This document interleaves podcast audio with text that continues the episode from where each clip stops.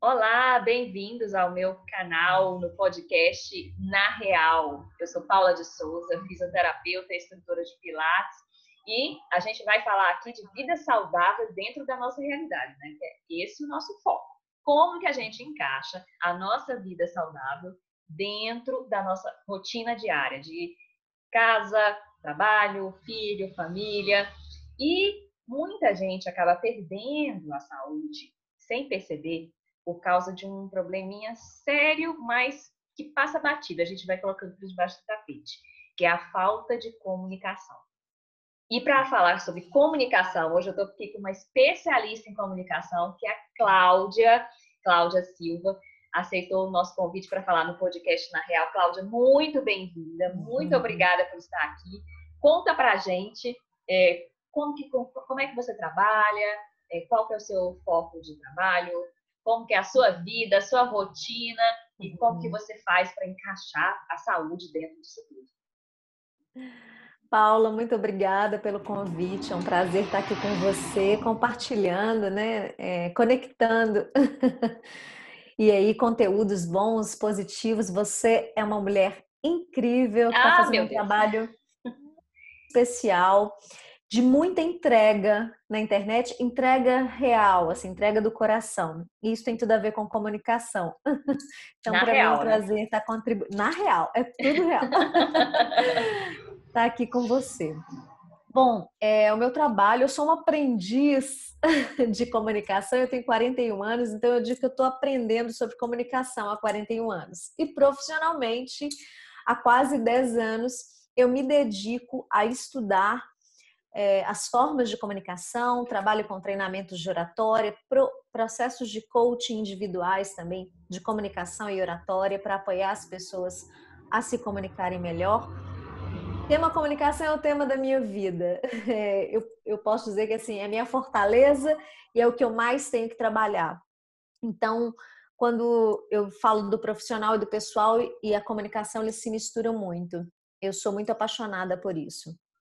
Eu acho que pode tudo a ver com a vida, né? Vida e comunicação caminham muito juntos, não tem como dissociar. Bom, neste trabalho, né, há quase 10 anos desenvolvendo, já, já treinei centenas de pessoas, líderes para se comunicarem melhor em processo de coaching. Eu tenho sido muito feliz nas gratas surpresas e nos aprendizados que eu venho e recebo a cada dia, porque a comunicação é algo muito vivo, é de pessoa para pessoa, né? Isso tem a ver com a pessoa. E como você é, traz a, a vida saudável, né? Saúde também está diretamente ligada a uma comunicação saudável. É quase que impossível nós termos saúde física, espiritual e mental sem ter uma comunicação saudável. É isso mesmo. E, Cláudia, a gente pode, inclusive, aproveitar essa fase mundial, né, que todos nós estamos vivendo, de Sim. isolamento social, para a gente melhorar a comunicação. E aqui eu quero fazer assim, um paralelo para a gente focar na comunicação dentro de casa, que eu acho que é uma das, um dos tipos de comunicação, que é aquela intrafamiliar, que mais influencia na saúde das mulheres que escutam aqui o nosso podcast. Né? Então, essa fase de isolamento mundial veio para ser uma oportunidade para isso. Então, é, na sua opinião, como profissional e como mulher também, você considera que a mulher moderna, a mulher hoje, atualmente, que está aí no, no mercado, ela sabe se comunicar? Ela sabe expressar tudo o que ela quer, todos os seus posicionamentos? Você está muito ousada hoje, Paula. É. Podcast, ousadia na real. Ousadia na real. É, você falou esse tudo, né? Com essa força que você tem na sua comunicação e nas suas palavras, seria um engano dizer que nós sabemos nos comunicar, né? Eu acredito que nós estamos, a gente se adapta, nós temos a capacidade de nos adaptarmos enquanto seres humanos. E para a mulher, nós estamos vivendo um momento especial de é, apoderamento, de poder e de um levante, de olhar para as nossas questões e principalmente profissionais, né? As mulheres estão assim muito à frente em muitos quesitos, em muitas situações, principalmente profissionais, de se desenvolverem e tal. Mas, como todo ser humano, independe de homens e mulheres, nós temos muito que trabalhar de como nos comunicarmos, de quando nos comunicarmos e principalmente conosco. É, exatamente. Internamente, né? Porque a mulher que vai para o mercado de trabalho com toda a sua força, com toda a sua coragem, com todo o apoio, desbravando, indo às vezes contra a maré, né, com todas as dificuldades que nós temos, enquanto mulheres, é real. Já que esse papo aqui é na real, né? Elas, essas dificuldades são reais, não são inventadas. É, nós vamos com muita força e às vezes por tudo que enfrentamos, a gente vai adaptando também como eu vou comunicar aqui nesse ambiente para não ser tolhida, como eu vou passar por essa. É como a água que tenta passar pelos, pelos obstáculos, é mais ou menos isso. Tem então, que ficar pensando, né, em cada contexto. Tem que ficar pensando, tem que ter muita estratégia, não, não pode simplesmente fluir. E a gente perde quando nós perdemos a autenticidade. Isso. Concorda, Paulo? Eu concordo plenamente. E a, gente... a, no último podcast, eu conversei, um dos últimos, eu conversei com a Aline, a Aline Ferreira, que você conhece também, né? Coach de Sim, carreira. Muito linda. A Aline falou assim, mas Paula, mas para para entender, realmente faz sentido a gente não saber ainda lidar bem com isso, até nessa questão de, de saber se posicionar perante o parceiro, né? Porque a, a mulher tem 50 anos que está no mercado de trabalho, vamos falar assim. Então, é, para a gente é Sim. é nova essa, nova essa situação. Sim. E Paulo, tem muitos relatos assim de mulheres de muito sucesso que são CEOs e ou que têm uma carreira muito consolidada, mas que no seu seio familiar, que no seu ambiente ainda sofre muitas questões que são ocasionadas pela nossa questão estrutural, né, da sociedade, enquanto estrutura. Então, ela consegue lidar muito bem com, às vezes ela vai falar com o diretor ou com o juiz muito bem. Vamos pensar numa mulher advogada, ela vai falar muito bem, mas no seu seio familiar, na sua casa, isso não, não flui tão bem. E isso é para todo mundo. Né?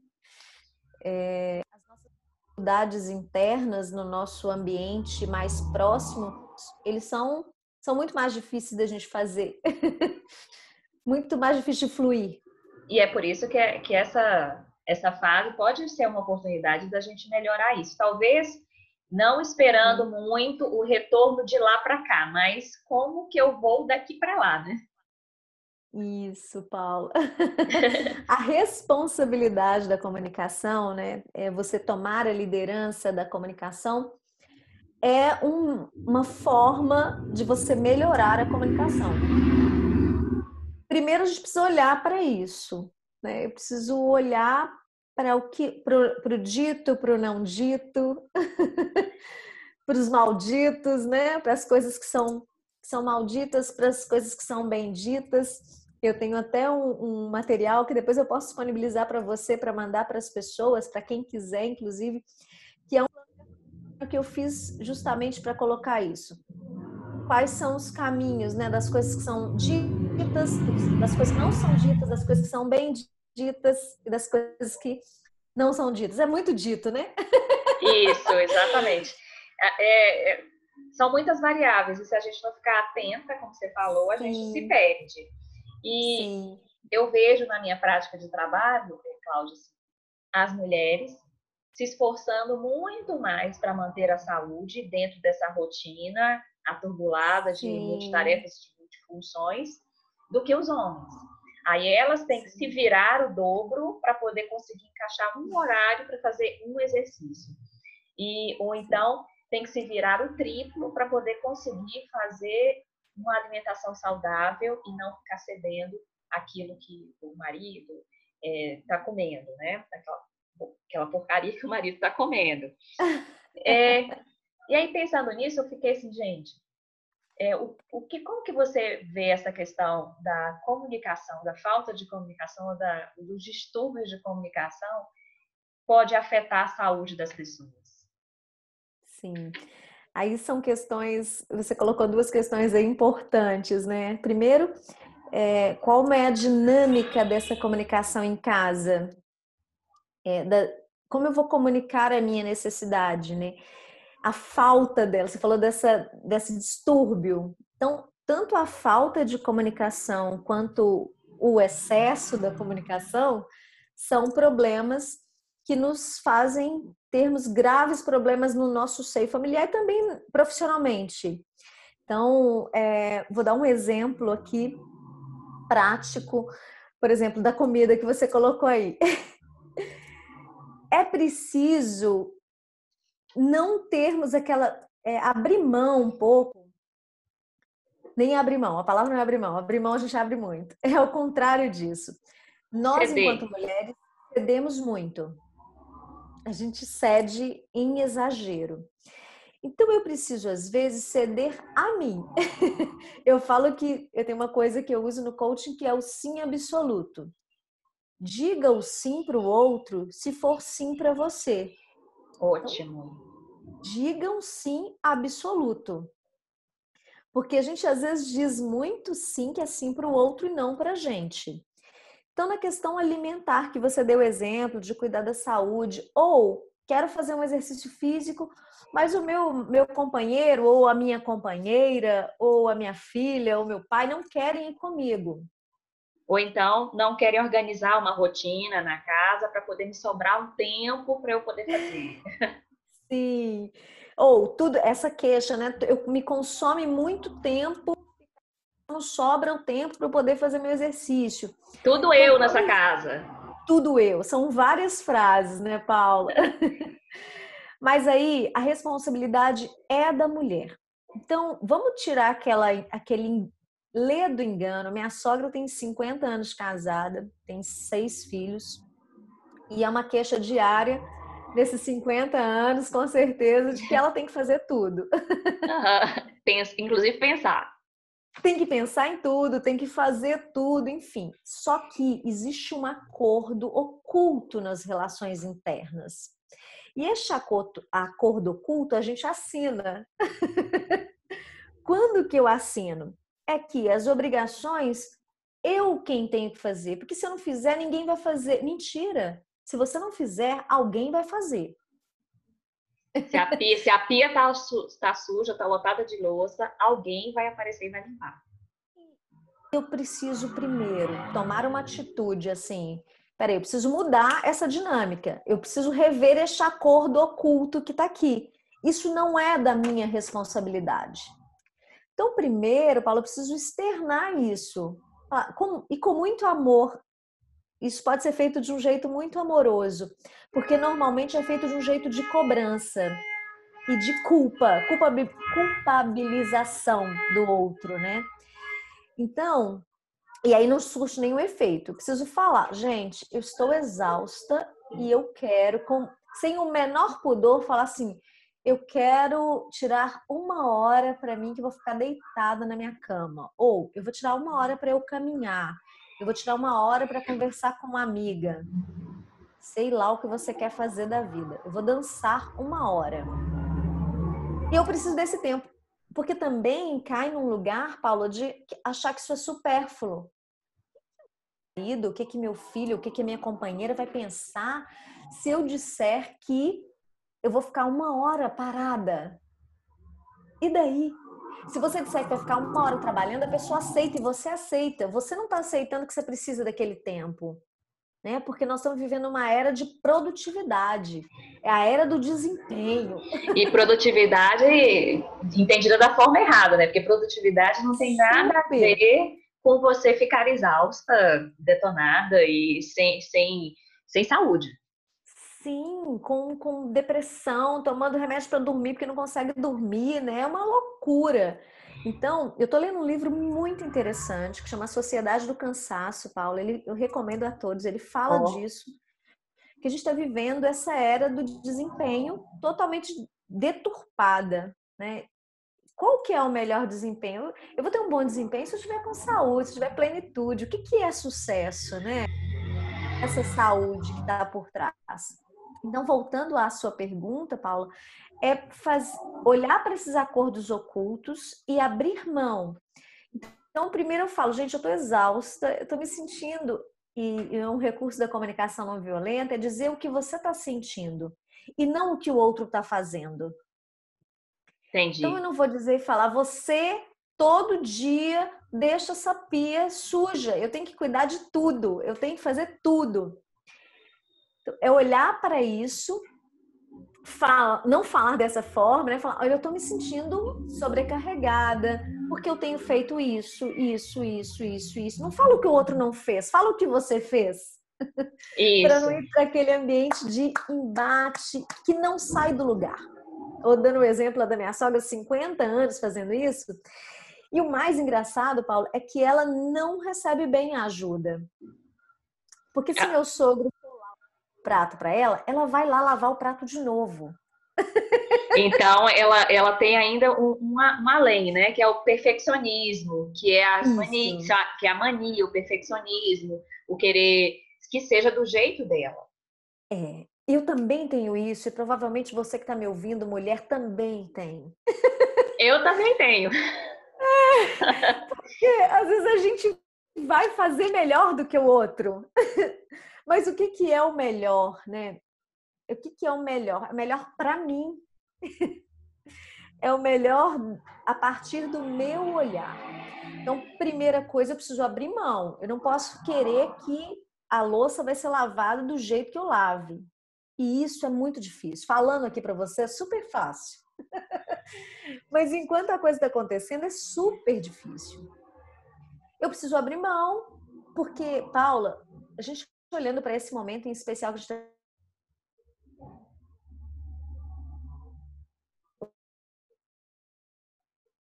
torto, qual a diferença isso vai fazer na sua vida? Eu fui clara nesse exemplo? Repete para a gente, Cláudia, porque eu o áudio lá. falhou.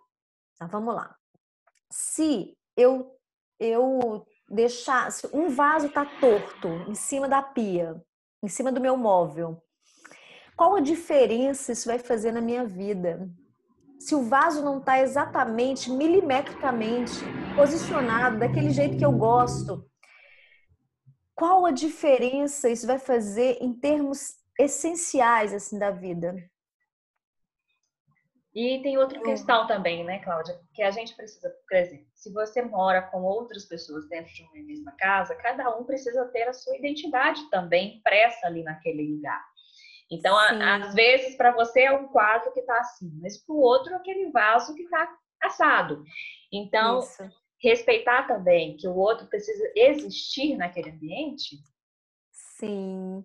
Também é uma Isso coisa que a gente tem dificuldade, muito. porque a gente, nós mulheres, nós, nós somos assim, nós, a gente se apropria da casa, né? A casa é minha, é do meu jeito. A gente Sim. é muito controladora. Sim tá no acordo oculto, né? Tá no acordo oculto. Eu que tenho, eu que cuido disso aqui, eu que sei. Exatamente, eu que sei, eu que cuido disso aqui. Mas uhum. o problema é quando você coloca o excesso, né? Sim. O excesso né? Na, nas suas manias, no seu zelo, nas suas obrigações e Sim. se prejudica, e coloca você cada vez mais embaixo e ainda culpa o outro, como você falou, ainda culpa o outro pelo Sim. outro não está te ajudando, quando na verdade você deveria se expressar mais. Isso. E, e tem uma outra coisa, Paulo, é que não esperar. Porque o outro precisa ter consciência, né? O outro precisa fazer ter. sem falar. Ele não vai ter, entendeu? Porque para ele aquilo não é importante. Então, para ele, o vaso tá ali, não tá, não é importante. Ele não tem necessidade daquilo. Aquela necessidade é sua. Então eu preciso falar. E, e o, tem um outro livro que eu quero indicar aqui, que é A Arte de Pedir, da Amanda Palmer.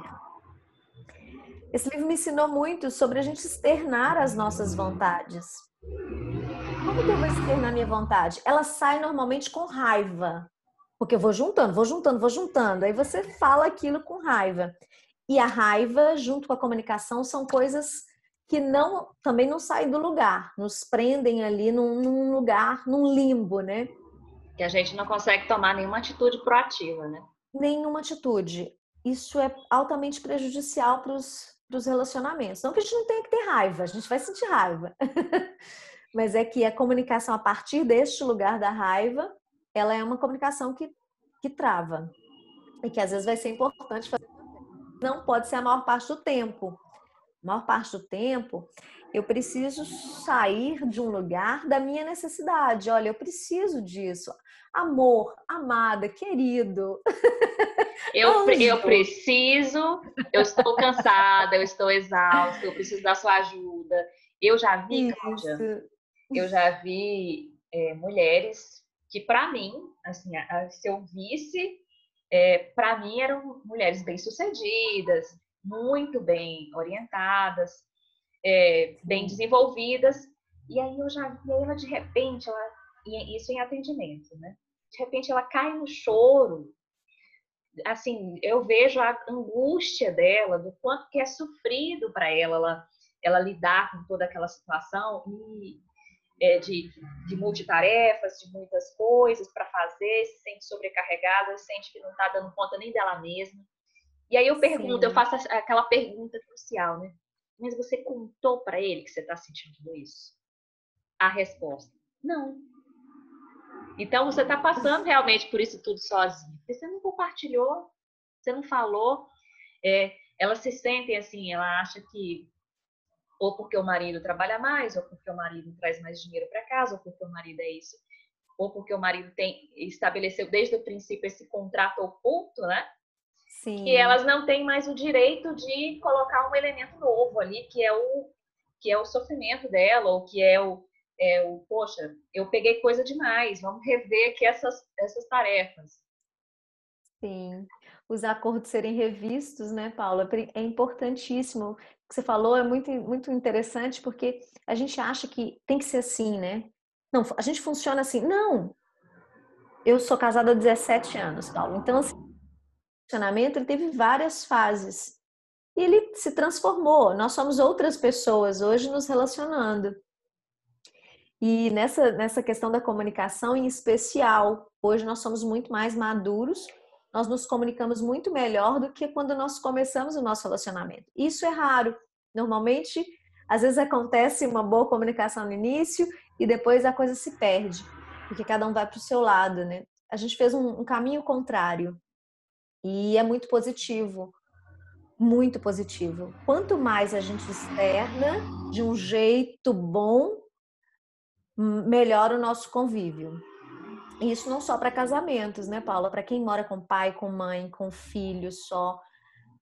Qualquer tipo de relacionamento no, no, na família em especial é uma bomba, porque todas as emoções são permitidas ali. Ou não. Exatamente ou, ou reprimidas, né? Reprimidas, mas tem muita emoção. E nós somos seres emocionais. Né? Nós, nós percebemos isso nesse momento em especial que a gente está vivendo, o quantas emoções elas nos vão nos nortear. As emoções vão nortear a bolsa de valores. É isso. algo econômico, mas é quem, quem determina são as emoções, porque parte do homem, né? Parte do, do ser ali, da humanidade. Então, e você falou até uma coisa interessante, Cláudia, que você falou o seguinte, é, para quem não só quer melhorar sua comunicação, também com o seu parceiro, né, com o marido. É, a gente tem visto relatos muito intrigantes nessa fase de isolamento social de filhos, filhas e netos e netas que estão tendo trabalho com seus pais, tanto os pais homens quanto as mães, né? É, para eles ficarem em casa, estão tendo trabalho para poder ter esse domínio dessas pessoas, para fazer essas pessoas se conscientizarem. Aí eu fico me questionando: será que esse é um problema de comunicação agora, ou será que ele sempre existiu e agora ficou pior? Uma, a pergunta de um milhão de dólares. É, isso mesmo. É, Paula, realmente é um é um problema nosso, é da humanidade, não é agora. Agora é, tem uma necessidade real dessa comunicação ser eficiente e rápida. Então, está muito evidente essa comunicação, os problemas dessa comunicação. Só que isso é nosso, né? é um desafio realmente diário. É, com relação, em especial, a essa conversa com os idosos, eu vi um podcast sensacional, espetacular esses dias. Eu até anotei o nome da moça aqui para trazer para nossa conversa, que é muito bom. Eu posso passar todos esses links depois para você, tá, Paula, para você disponibilizar. Tá, claro. Pessoas. Eu vou colocar na descrição do podcast. E é bem interessante. Eu não estou encontrando o nome dela aqui não, que eu escrevi muitas coisas. Acho que ela chama Paloma, ela, ela é espanhola. Mas ela escreveu toda uma teoria, fez um estudo grandioso sobre como as pessoas veem os idosos. Envelhecer bem, o podcast dela. Envelhecer bem? O dela. Como envelhecer bem. Ah. Que tem tudo a ver com saúde, né? É Paloma Navas o nome dela. É, uma te, é um TED. É um TED. E é espetacular. Aí vou chegar na questão do, do idoso, né? E aí ela traz vários dados, ela fez um estudo bem profundo sobre isso. Ela traz vários dados de como nós enxergamos a velhice, enxergamos a questão do nosso envelhecimento. E é muito interessante o que ela descobre, e horrível ao mesmo tempo, porque nós, por dados científicos e tal, a criancinha vê o velho como inútil, vê a pessoa idosa como inútil o idoso se vê como inútil. A sociedade trata o idoso como não tem voz, não tem lugar de fala mais, entendeu? Hum. Isso é horrível. E, e, esse podcast, esse TED podcast também, esse TED, ele mexeu muito comigo para as questões de como nós nos comunicamos com esse olhar. E ela fala uma coisa que os enfermeiros normalmente comunicam com os idosos assim como comunicam com as crianças. Fala, oi, seu José, como é que o senhor tá? O senhor tá muito levadinho, né, seu José? Infantiliza ele, né? Infantiliza o idoso. E olha como isso é grave. Porque o idoso não se vê, ele, ele na verdade, ele não vê o tempo passar. Não, não, mas ele também se coloca, porque essa é a, a crença nos moldam, né? A crença que ele tem desde pequeno também, que o idoso já não tem. Isso não é a maioria, né, Paula? Não é a minoria. Não é a maioria das pessoas. Aliás, é a maioria das pessoas. Claro que tem exceções. Mas a, o nosso olhar para quem é idoso é diferenciado. A nossa conversa. Eu me pego várias vezes falando com minha mãe, que é super inteligente, é, dando ordem, sabe? Quase. Aí eu, opa, Cláudia. Calma, ela é igual é a, a mim. E, e, na verdade eu sou filha. Uhum. eu tenho outros conhecimentos que ela não tem, mas peraí, ela tem anos de estrada à frente. Então, onde que eu quero chegar nisso? Esse embate da nossa comunicação, ele também está aí dentro desses problemas da gente às vezes desconsiderar o outro. E a pessoa idosa, ela não quer receber ordens. Ela pensa, como assim? Eu vejo às vezes no olho da minha mãe, falando assim: o que, que essa fedelha tá falando comigo assim? Uhum. ela não fala, mas. E a gente tem uma relação boa, mas assim. Mas ela, eu, ela pensa. Então, e ela poderia falar. Quem é você, né? É, quem é você, querida? Vamos baixar essa bola? Quem é você? Isso. Então, questão da, da, a gente precisa rever isso também, né? Não dar ordens para o meu pai, para minha mãe, mas talvez levar informações, trocar uma ideia. Como você está se sentindo com essas? Como é para você? Eu acho que ir para esse lugar muito difícil, muito difícil da vulnerabilidade de ouvir o outro de verdade, Paula, pode ser uma coisa muito rica para esse momento.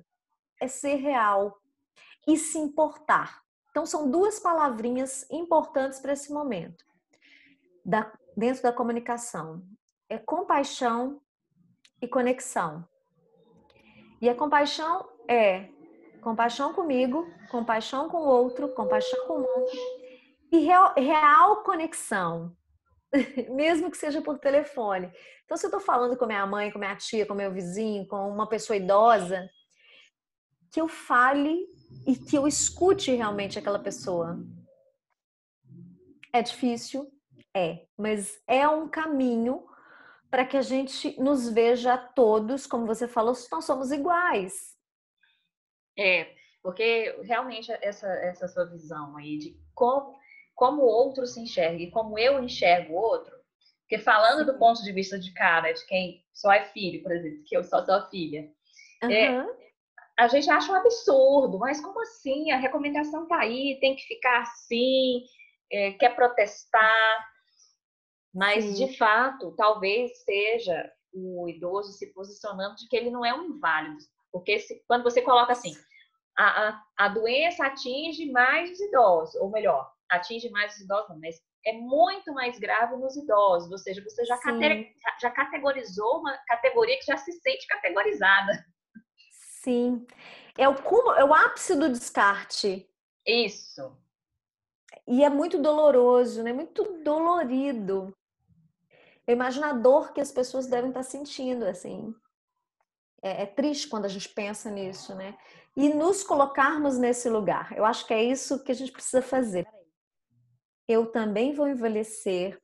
Eu também posso. Eu, eu posso morrer uhum. nessa pandemia. Posso morrer de acidente, eu posso ter um ataque, enfim. A morte, ela é uma coisa presente na nossa vida. É uma realidade. É, então você falou uma coisa interessante, se colocar no lugar daquela, daquele idoso que Isso. já está, às vezes, aposentado, é, uhum. já tem poucas funções trabalhistas, é, já tem poucas funções em casa, já vive mais com mais limitações, é agora tem mais outra limitação, não pode ver os netos, não pode receber amigos, não pode compartilhar com amigos, tem que ficar em casa Sim. um mês, dois meses é tra trazer esse olhar de mais, de mais carinho, né, como você falou, de compaixão, talvez Sim. seja uma boa forma de a gente conseguir vencer essa barreira e passar por isso, todo mundo junto, né, dando o seu, seu, o seu melhor. É, e assim, eu posso morrer amanhã. Imagina você pensando isso o tempo inteiro. Isso já é uma, um pensamento que, que permeia a pessoa que já é mais idosa. Ela já fica com aquele é altamente angustiante. Quem quer morrer, né, Paula? Ela vive sempre com, essa, com, essa, com isso à espreita, né? vive. né? Só que agora está muito à espreita. E, e aí o seu filho vem, às vezes, de uma forma é, grosseira, agressiva, nervoso, para te proteger, mas essa não é a comunicação que vai funcionar.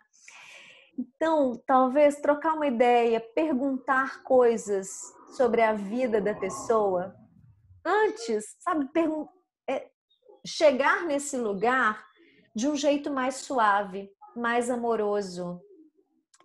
Porque aí a gente consegue bons resultados. E para além de resultado, né, Paula, a gente se a gente se conecta de verdade. É tão lindo e maravilhoso quando a gente consegue ter uma conexão extra mente, extra física com alguém que a gente ama, né? Com alguém é... que te...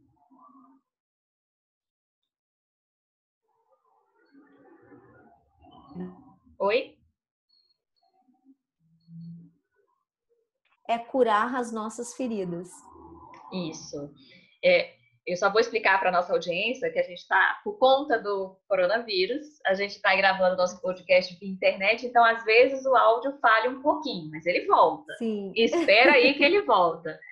É, eu, tava, eu ia só complementar a sua fala, Cláudia, porque isso funciona não só nos relacionamentos interpessoais e dentro da família, mas eu estava lendo recentemente um livro sobre marketing e, é, e, e vendas, e eles colocaram um estudo no qual eles observaram que as pessoas, que, o, que os vendedores mais simpáticos e que mais se conectavam com os clientes, que falavam com os clientes pelo nome, é, conheciam a pessoa às vezes e se comunicavam com, com aquela pessoa de uma forma mais pessoal, eram aquelas vendedores que mais tinham êxito, que mais faziam vendas. Então, é, essa comunicação do, do, ponto de vista onde você se coloca no lugar do outro, né? a empatia, né? A empatia Sim. é isso, você se colocar Sim. no lugar do próximo. Quando você se coloca mais no lugar do próximo, tende a ter resultados, como você falou, melhores. Tende a as relações são mais bem sucedidas quando isso acontece. Sim, com certeza, Paula. Eu acho que para o momento, né? Acredito que para o momento Eu também estou vivenciando isso, então não tenho, é, vamos dizer assim, regras, né? é vivenciar, é fazer tudo isso. É, para melhorar a nossa comunicação, é retirar as amarras, é olhar para o outro, olhar para os nossos incômodos. O que está me incomodando na fala dessa pessoa? O que, que me incomoda essa pessoa? Por que eu me incomodo tanto com esta atitude? É olhar, voltar esse olhar para você, em especial o que é essencial. A perguntinha que você pode fazer para você é assim: e se esta pessoa morrer amanhã? como eu gostaria, ser? como eu vou ficar? Como eu gostaria que fosse essa partida? Ou se eu morrer amanhã, e mais, e se ela não morrer amanhã? Como vai ser o, no, o nosso daqui para frente, né? Como eu quero persistir? Isso.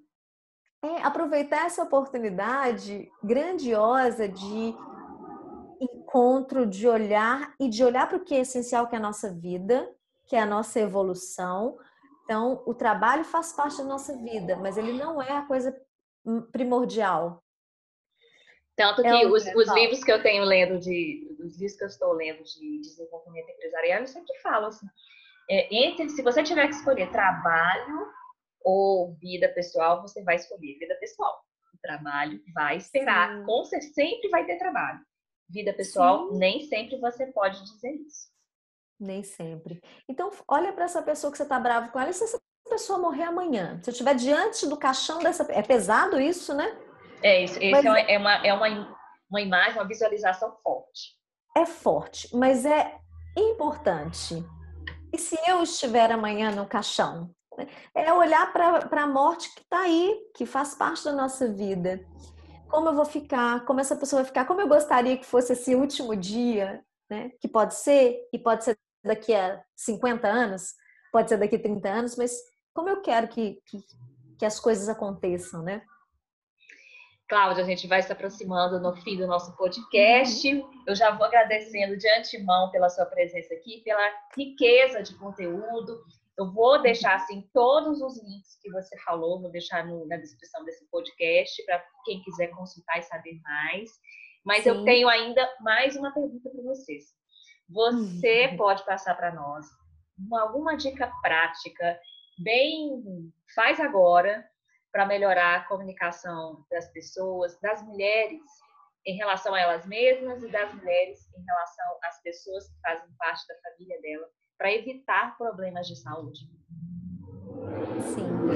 É, eu vou dar um exercício que eu passo normalmente no meu processo de coaching, é a pessoa listar 10 necessidades que ela tem primordiais, assim. 10 necessidades que eu tenho que são, se eu não tiver, isso faz mal para minha saúde mental e física. Então vou dar um exemplo. Eu tenho necessidade de ser reconhecida. Isso é um problema nas comunicação muitas vezes, né? É, porque eu faço um jantar especial e o outro não reconhece. É, nem sempre todo mundo está disposto a elogiar ou, ou a bater palmas. Sim. Sim, mas às vezes é uma necessidade para mim. Eu preciso entrar em contato com essa necessidade e eu me reconhecer. não esperar o outro. Hum, nossa, eu faço alguma coisa gostosa, Paula? Eu não espero. Eu falo, nossa, que delícia. Hum, eu sou muito comelona, eu adoro cozinhar. Eu mesma reconheço meu, que eu, o meu feito. Então, é não esperar do outro. Esse, esse é um exemplo, tá, Paula? Eu posso ter uma necessidade alta de organização. Então, a pessoa vai listar 10 coisas que ela tem necessidade e o que ela sente em relação quando ela tem essa necessidade atendida e quando ela não tem essa necessidade atendida. Então, vamos então, lá. Então, por exemplo, no, no, no, exemplo da, no seu exemplo lá, quando você faz uma comida e ficou muito, muito boa. Você mesma já se, já se, já se parabeniza, né? Isso, porque eu tenho necessidade de reconhecimento. Eu gosto do aplauso. Sim. É, e, e, é uma necessidade minha. E tá tudo bem falar das nossas necessidades. Não tenho que julgar se essa necessidade é, é fútil ou não é. É uma necessidade. Né? Então eu olho para essa necessidade e eu atendo essa necessidade. Agora, se, ela, se você, você tivesse um distúrbio, um distúrbio deturpado essa necessidade, como que você seria numa situação ruim? Como é que você lidaria com ela? Exemplo. O que que, e aí, vamos, o, que que eu, o que que eu sentiria se o outro não me reconheceu? Isso. Eu, eu vou sentir raiva, eu vou sentir, às vezes, frustração, ou vou sentir uma baixa estima. Ah, eu não sou boa. Aqui que eu, eu não sou boa essas pessoas não estão me reconhecendo porque eu não sou bom o suficiente, eu, me senti, eu vou sentir fracasso. E isso é um problema porque se eu sinto um fracasso, eu quero sempre fazer mais. Isso gera exaustão também. Não, então da outra vez eu vou preparar um algo melhor ainda. Eu vou colocar flores na mesa. Ou ao contrário, nunca mais eu vou fazer comida nessa casa. Ninguém mais come aqui. então você ou você desperdiça um talento, ou então você fica exausta ou até obsessiva, né? Obsessiva, entregando mais, entregando mais e querendo mais.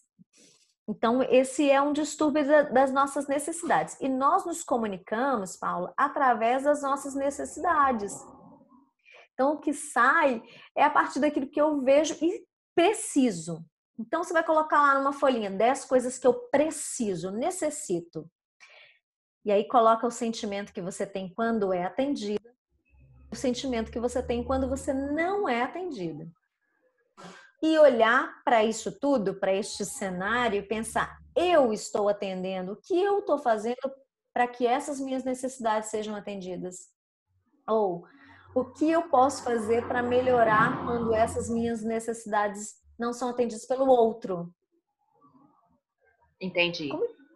Entendi. Eu fui, eu fui clara, Paula, nessa atividade? Eu acredito que sim, gente. Eu acredito que sim. Basicamente, eu vou replicar que é para ver se a gente firmou tá. mesmo o conhecimento.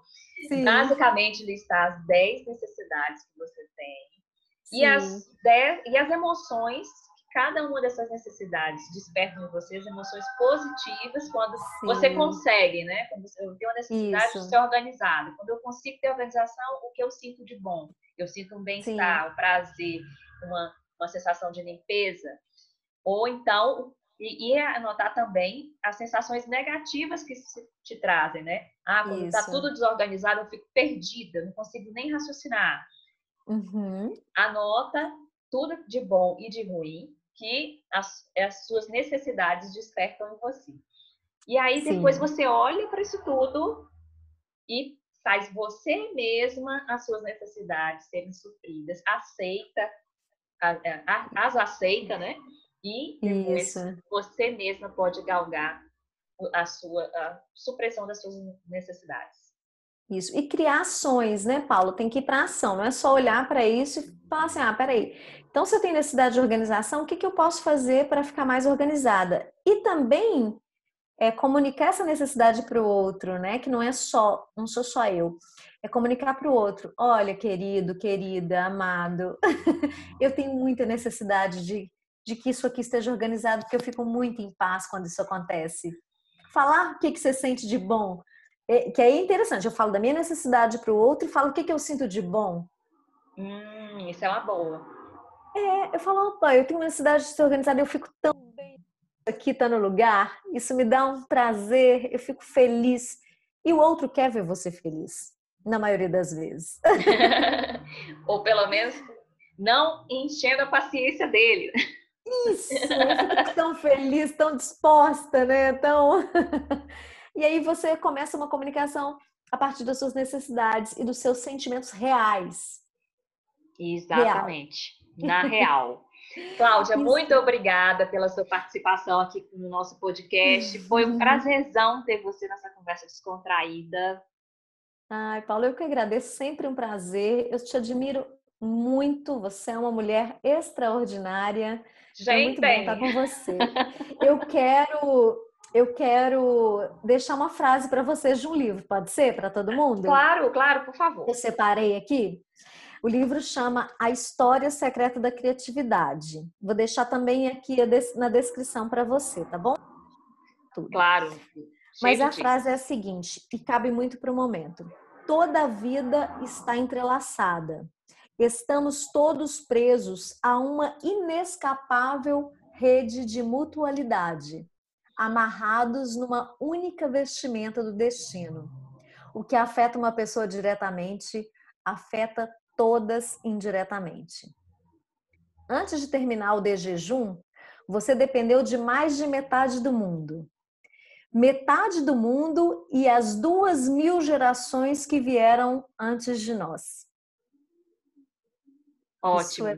lindo. e tem tudo a ver com o que a gente está vivendo, né? O quanto, olha só o quanto Sim. que o mundo é interligado. Muito, uma, uma, muito. Um bater de asas, o efeito borboleta, né? Um bater de Sim. asas na China chegou aqui e já causou toda uma mudança estrutural. Isso aí. Então vamos melhorar as nossas comunicações aí com muito amor, compaixão, amor próprio. Quando a gente se ama, a gente consegue amar o outro, né, Paula? Com certeza, Cláudia. muito obrigada pela sua presença.